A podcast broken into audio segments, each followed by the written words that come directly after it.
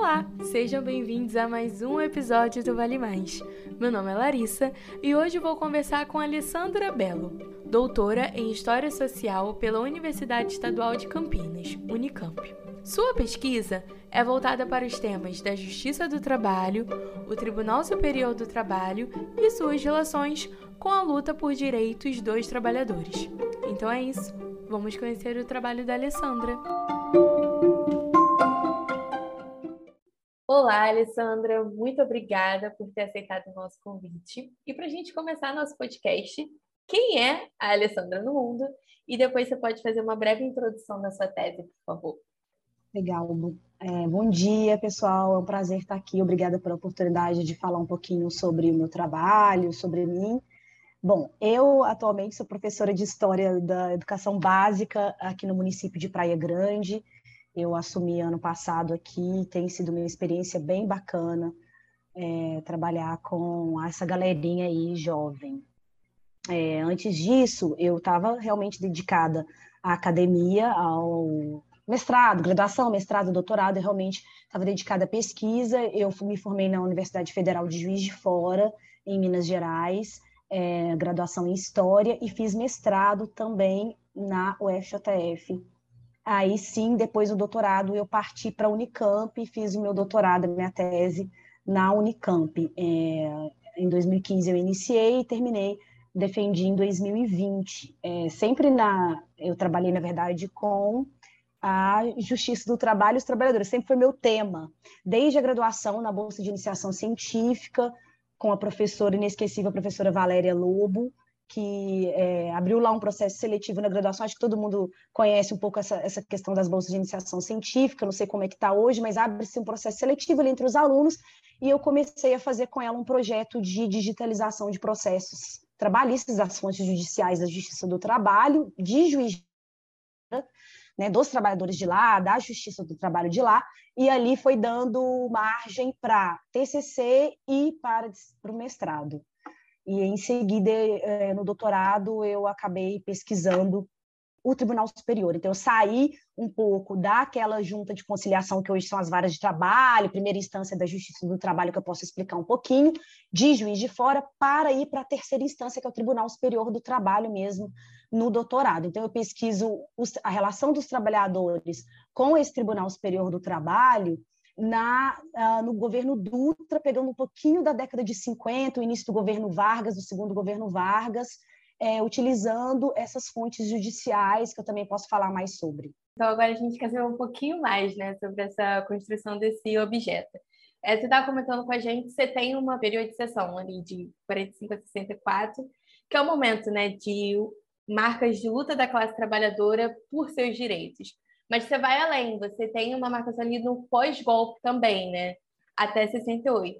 Então, é, e levando em conta essa investigação da relação da classe trabalhadora e a justiça do trabalho, é por que essa periodização, né? Porque o começo ali de um momento marcante de lutas de direitos de uma classe trabalhadora e com esse fim em um cenário totalmente diferente, né? Já de uma ditadura militar. Ótimo. É, na verdade, é o seguinte: esse projeto é, de ir até 68, vamos pegar ali, pegar o intervalo que a gente chama de intervalo democrático de 46 a 64 e pegar 68, foi um projeto inicial que não deu certo já no primeiro ano ali da tese. Porque o que, que ocorre? É, nós tínhamos esse projeto, eu com meu orientador, é, que eu agradeço muito, o professor Fernando Teixeira da Silva, não tem como não citá-lo, é, trabalhando com as fontes, a leitura das fontes vai levando a gente a formular novas perguntas e a fazer um trabalho. Então, o historiador ele é informado pela documentação. É, eu comecei a observar que o governo Dutra, que é o primeiro governo da redemocratização, né, de 46 a 50, ele tinha muita quantidade de processos e movimentação dos trabalhadores sobre diversos temas de lutas do trabalho. Então, eu acabei optando por ficar no governo Dutra, por questão de documentação mesmo e da importância de se trabalhar essas questões e até ali o comecinho da década de 50, com o segundo governo Vargas, por quê? Porque você tem umas mudanças de atuação dos próprios atores da Justiça do Trabalho. Quando eu falo atores da Justiça do Trabalho, ali eu estou falando dos ministros do TST, dos procuradores, de todos esses personagens que estão uh, no âmbito da própria Justiça do Trabalho e também da própria luta da classe trabalhadora, que vai se modificando ali uh, a partir da década de 50. Você até atinge um nível de greves altíssimo, e aí eu paro um pouquinho ali em 53. Então, eu posso dizer que eu privilegio o governo Dutra e vou cambaleando ou vou dando uma entradinha na década de 50 para ver algumas mudanças, por conta mesmo do número, do volume documental e da importância desses temas. E já que você introduziu agora né, esses assuntos das fontes, que é isso, né? São elas que caminham a gente para pesquisa, para as reflexões. É, e pelo que eu percebi, você tem um contato com esse tipo de documentação desde o início da sua formação, né? Da, da sua graduação. Então, quais foram as fontes e aquelas que se destacam, que permitiram te levar para essas reflexões?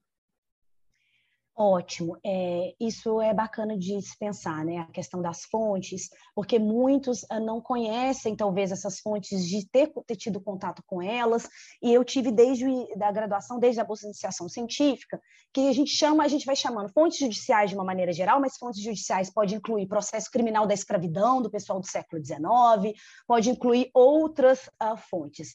No caso, a gente está falando de fonte judicial trabalhista, que são os processos trabalhistas mesmo que os trabalhadores e os empregadores entram na Justiça do Trabalho lutando aí pelos direitos, pelas leis que foram infligidas ali na, da CLT. Esses processos trabalhistas eu iniciei no, no mestrado, eu utilizei mesmo processo, né? Foram mais de 3 mil que eu li, é, eu já tive um, um boom de contato com essas fontes, sobre os trabalhadores têxteis de Juiz de Fora. Então, eu estou voltando um pouquinho no mestrado só para falar um pouco dessas fontes do meu contato mesmo, tá? E aí, no doutorado, o que foi que aconteceu, até porque por eu mudar para o TST, né? Por que, que você vai pesquisar TST? Você estava lá na primeira instância, pesquisando os trabalhadores têxteis, por que, que não continua aprofundando isso? Porque, na verdade, é, a, a professora Larissa Correia, e o Fernando Teixeira tinham me dado uma dica que tinham encontrado em Brasília uma documentação que é tipo ata de assembleia. Por exemplo, se você está lá no parlamento ou se você está num, num, tribunal, o que é discutido no processo de tomada de decisão, que o escrivão fica anotando lá, fulano falou isso, o deputado falou isso, ou o juiz falou isso, antes da sentença ou antes de uma decisão parlamentar, está lá inscrito nessas atas. Na, no, na documentação judicial da Justiça do Trabalho, no TST, isso é chamado de notas taquigráficas. São uma documentação tipo atas de assembleia que vão registrar todo o processo de tomada de decisão desses ministros ou de juízes ali no, nas instâncias inferiores a respeito desses processos trabalhistas. Então, você é o, antes, é o antes da sentença, né? É o antes da decisão final. O que, que esses juízes estão falando? Então, você trabalha um pouco com o processo de tomada de decisão, com análise de discurso deles, do que, que eles estão ali é, decidindo e pensando sobre aqueles, aqueles embates, aqueles conflitos de classe propriamente ditos ali. Era muito interessante os embates que, que eles tinham entre eles e eu me lembro muito de um, porque você tem na Justiça do Trabalho, você tinha, acabou em 99, a representação classista, além dos juízes, que deveriam ser imparciais, aquela coisa toda da justiça que a gente sabe que não é tão assim, é, você tinha dois é, representantes da parte dos empregadores e representantes das, da parte dos empregados que tinham direito de estar ali, fazendo essa representação como juízes classistas, que se chamava, representação classista, vogais, tem vários, é, várias nomenclaturas. E aí tinha um, um, representante classista que me interessou particularmente, que era o Antônio Carvalhal, e ele era do lado dos empregados, dos trabalhadores, e ele sempre estava sozinho nos votos, nas discussões, sempre não, mas na maioria dos casos. E uma vez ele falou assim: eu prefiro ficar sozinho, mas ter minha opinião e os outros falando, então o senhor fique sozinho. Então você tinha essas discussões que eram interessantes. Por outro lado, também me lembro do Oséias Mota, que ele durou um ano no Tribunal Superior e ele era um representante classe, que ele faleceu e foi substituído. E ele, ele, durou um ano e ele era dos empregadores. E ele defendia mais os empregadores do que os próprios advogados dos empregadores dentro do tribunal. Então, ele era aquele juiz classista, assim, ferrenho, que defendia mesmo a, a causa do, dos, dos, empregadores, e os juízes faziam a, é, às vezes até ressalvas. E eu me lembro do Geraldo Bezerra, que era o presidente, é, interrompendo uma ali, você vê nas notas, interrompendo e falando assim, mas o senhor agora está sendo muito parcial, né?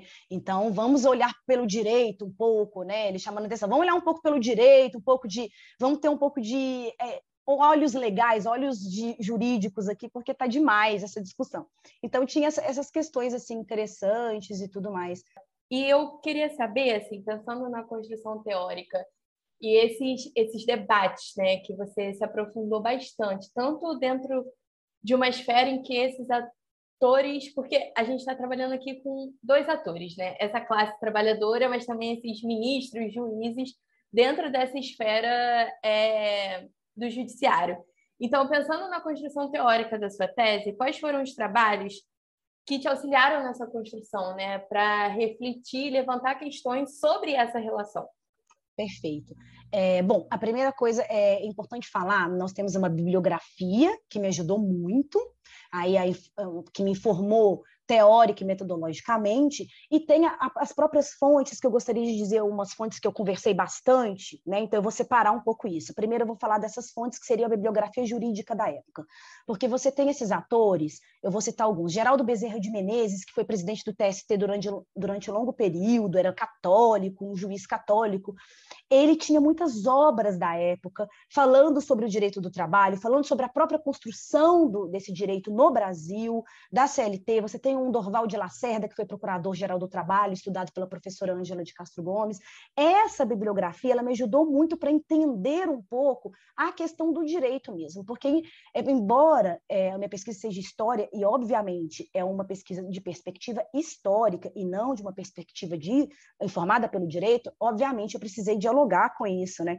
Então teve isso. Sobre a bibliografia, a historiografia do tema que me auxiliou, é, eu cito primeiramente os trabalhos que já vieram antes de mim aí, é, trabalhos que foram pioneiros. A, professora Ângela de Castro Gomes, com alguns trabalhos sobre os magistrados, ou seja, sobre esses ministros, sobre justiça do trabalho. Ela tem um projeto é, muito interessante com a professora Elina Peçanha e a Regina Morel, um trabalho gigante sobre esse, é, entrevistando esses, esses personagens, e tem também o trabalho do próprio Fernando Teixeira da Silva, que foi meu orientador no doutorado, me ajudou muito, porque ele é um especialista no tema, então ele vem publicando, pelo menos desde o início da década de 2000, trabalhos sobre classe operária e luta por direitos na justiça do trabalho.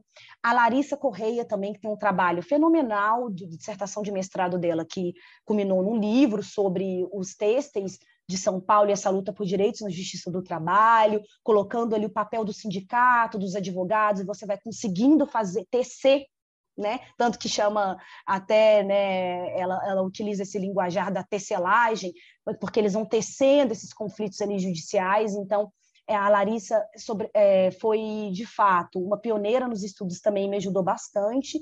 E, claro, é, metodologicamente, pensando na história do trabalho de uma maneira geral, eu fui bastante informada pelo Thompson, é, o Ip Thompson, é, sobretudo no livro Senhores e Caçadores, quando ele fala um pouco da questão da lei.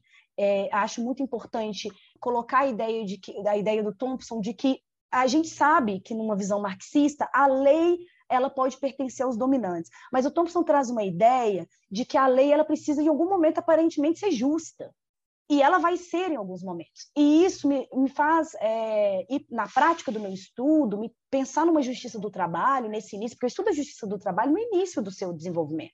Ela estava buscando legitimidade para funcionar. E aí, os próprios atores tinham que dar legitimidade a essa justiça e fazer com que essa lei, de fato, em algum momento, fosse justa. E aí você tem essa margem de luta dos trabalhadores nesse espaço de legitimidade que todos os atores ali procuravam. E como que aparece essa relação entre justiça, trabalhadores e leis?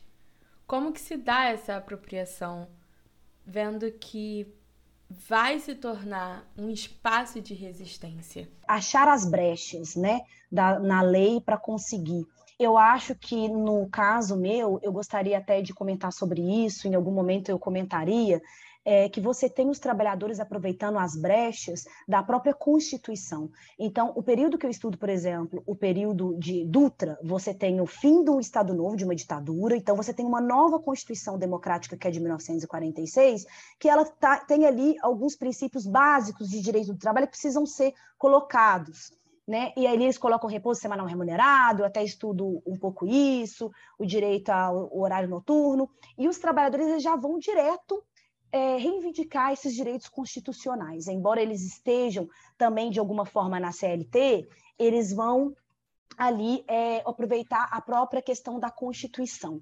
Então, eles estão sempre de olho né, nessas brechas e vão aproveitar a própria Constituição para lutar não somente pelos próprios direitos trabalhistas específicos, mas pela questão da democracia, pela democracia. Então, é uma luta por democracia, para que se, a democracia, afinal de contas, um dos significados dela é que, isso, que seja feito, efetivado esses direitos, né? que esses direitos sejam efetivados, os direitos sociais dos cidadãos. Então, assim, você vê muito isso. Sobre a, essas formas de resistência que você está me dizendo também, eu lembro muito é, da jornada de oito horas. O, a direita jornada de oito horas, porque eles utilizam, você é uma lei lá da década de 30, tem alguns estudos mostrando a anterioridade dessa disputa no Brasil, lá do século XIX, pela luta pela jornada de oito horas, algumas categorias conseguiram, eu não sei mensurar muito bem, porque realmente eu não pesquisei a fundo, mas enfim, a lei da jornada de oito horas ela já está consolidada. Se você pensar em década de 40, ela já está consolidada, né? É, oito horas. Mas os trabalhadores eles utilizam o discurso da lei de jornada de oito horas para terem acesso a ela. Que trabalhadores são esses? Isso eu pesquiso no, um, um, capítulo do meu trabalho sobre a precarização do trabalho nesse período. Trabalhadores do, do tipo intermitente que a gente entende hoje, que seriam os oristas da época. E eles é, tentando reivindicar o direito a eles de receberem relativamente à jornada de oito horas. Né? Embora você não tenha escrito na lei o direito de um horista receber por uma jornada de oito horas, afinal ele é horista, ele seria um trabalhador intermitente que estaria à disposição daquele empregador, eles querem receber por isso. Né? E eles lutam e eles conseguem, em alguns casos, esse direito ao salário mínimo da jornada de oito horas. É uma discussão muito profunda que ocorre dentro do Tribunal Superior e, e nas outras instâncias também, uma vez que o Tribunal Superior recebe recursos então, isso vai vindo lá das juntas de conciliação e julgamento, passando pelos tribunais regionais e chegando no TST, uma discussão muito uh, profunda sobre a, o direito dos trabalhadores oristas de receberem o salário mínimo, o direito deles de terem esse mínimo. Aí, aí a gente discute precarização do trabalho, nós discutimos também ali, você vê nas revistas de jurisprudência, os juristas preocupados em falar sobre isso, então você tem uma jurisprudência que vai nascendo da luta dos trabalhadores. E a gente conclui, sem, é, de forma nenhuma, querendo ir para um nível de militância, é, mas analisando mesmo a partir das fontes, que os trabalhadores construíram essa discussão. Eles levaram essa discussão no tribunal e os juristas foram obrigados a ter que falar sobre isso, algo que, se não fosse pela luta dos trabalhadores, não ocorreria. E aí, terminando é, é, esse raciocínio, eu me lembro muito de um sociólogo, que é o Alberto Cardoso, dizendo uma coisa que me faz pensar muito nessa era Vargas, pensando na era Vargas, na construção dos direitos de trabalho. Ele diz assim: que o Estado ainda era raquítico para fazer esses direitos serem efetivados na prática, embora construísse todo o arcabouço, ainda era muito raquítico. Coube aos trabalhadores, né, fazer que esses direitos fossem efetivados e que coisas fossem efetivamente modificadas dentro da própria lei. É a partir dessa busca das brechas, e isso me faz lembrar os dias de hoje, né? O Estado que, o, o Dutra, por exemplo, né? um Estado que, além de ser raquítico na capacidade de fazer efetivar as leis, muitas vezes ele é o próprio artífice dessa antidemocracia. Então, Alessandra, para a gente concluir, eu queria fazer uma pergunta mais geral e também tentar um diálogo mais com uma história do presente, podemos dizer assim. O seu trabalho né, apresenta essas decisões, esse, esses debates judiciários no meio dessa atmosfera de pressões e reivindicações, esse espaço, essa demanda criada e manifestada pelo, pelo movimento operário, pela classe trabalhadora. Então, qual a relevância de estudar isso no hoje, assim? para uma historiografia até recente da história social do trabalho.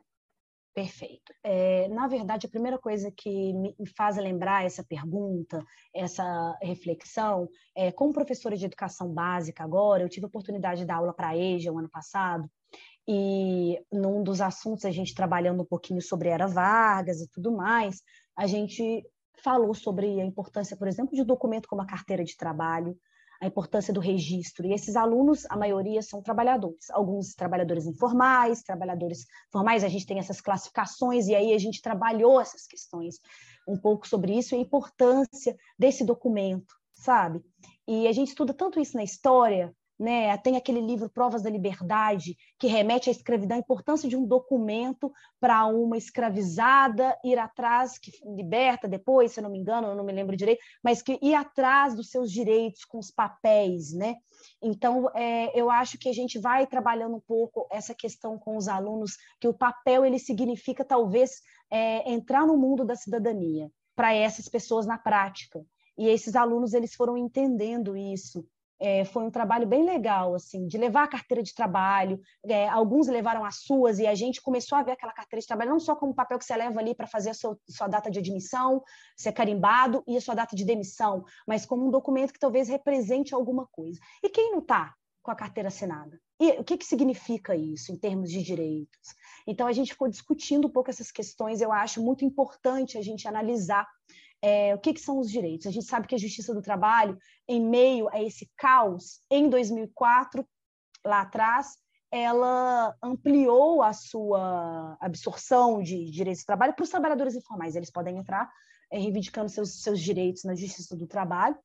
Mas aí você tem é, uma reforma trabalhista do Temer que ah, acabou destruindo algumas partes, vamos dizer assim, umas mudanças que vão acabar é, que acabaram diminuindo essa, essa margem de luta por direitos dos trabalhadores, infelizmente, né? a questão do próprio trabalho intermitente e tudo mais.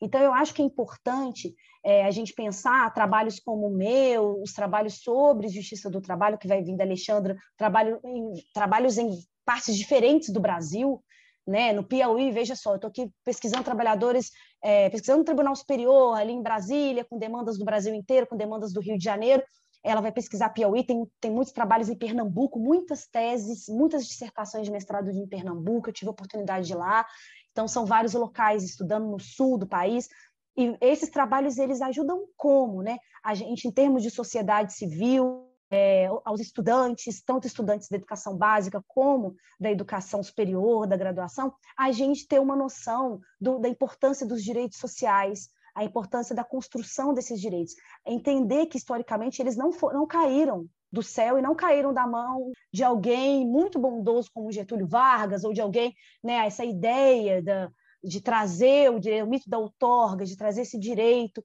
dado nas mãos do trabalhador. Ele veio com muita, ele, ele veio com muita luta, esses direitos vieram, né, desculpa, com muita luta dos trabalhadores desde a Primeira República, desde a da escravidão, né, os escravizados já mostraram isso, você vem aí desde a Primeira República até é, essas décadas efervescentes de 40, 50, é, 60, essa luta por direitos. Então, valorizar os direitos sociais entender que a sua desconstrução representa um tapa e representa uma agressão à democracia que, não, que a nossa democracia é muito frágil, uma agressão à democracia que é bem fragilizada já. Queria agradecer é, por toda por trazer toda essa reflexão, por conversar com a gente hoje. É um assunto de extrema importância entender a sua historicidade, ainda mais olhar né, para as suas continuidades e descontinuidades presente. Essa reivindicação do Estado pela classe trabalhadora, né, que esse Estado tem que atuar como um espaço de direitos é, para essa classe. Então, muito obrigada e para a gente finalizar, eu gostaria que você desse uma dica para os nossos ouvintes do que você quiser a ver com a tese ou não, o momento é todo seu. Legal, gostaria de dar uma dica para o pessoal, é, que é a seguinte: eu ultimamente tenho feito várias visitas culturais, uh, porque eu vim para a Baixada de Baixada Santista trabalhar como professora de educação básica e comecei a conhecer aqui uh, o que eles têm de cultura, museus, tem a Pinacoteca de Santos e tudo mais, né? Então eu queria convidar os alunos, não é para virem para a Baixada só não, quiserem ver, façam essa viagem, mas visitarem os locais de memória, de cultura da sua cidade. Isso é muito importante, porque é uma imersão. E ali você tem, é, às vezes você fala assim, ah, mas eu não tenho ali conhecimento para poder entender. Você tem ali é, não só os guias, como as próprias inscrições. E, e a questão da arte, da cultura, é uma imersão subjetiva. Então você sai dali diferente. Não importa o seu, o seu saber. Então eu convido os estudantes a fazerem essa imersão, porque abre a mente para a gente se inspirar para o conhecimento. Vocês que estão aí todo dia na faculdade, galera que está todo dia na escola, sempre com conhecimento, às vezes fica cansado, não aguento mais, não é assim? Às vezes dá também um cansaço, e você vai e aquilo amplia sua mente. Museus, ferrovias, é, casas antigas, coloniais, e você vai ver a história do Brasil ali na sua frente e você vai fazer aquela imersão. Então, eu convido todo mundo a fazer um pouco isso.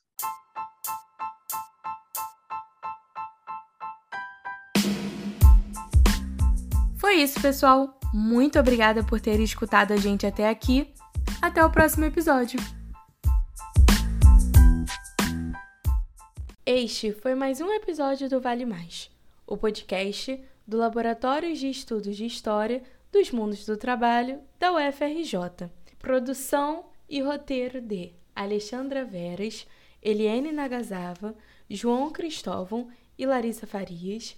A entrevistada da vez foi a doutora Alessandra Belo e edição e gravação de Larissa Farias.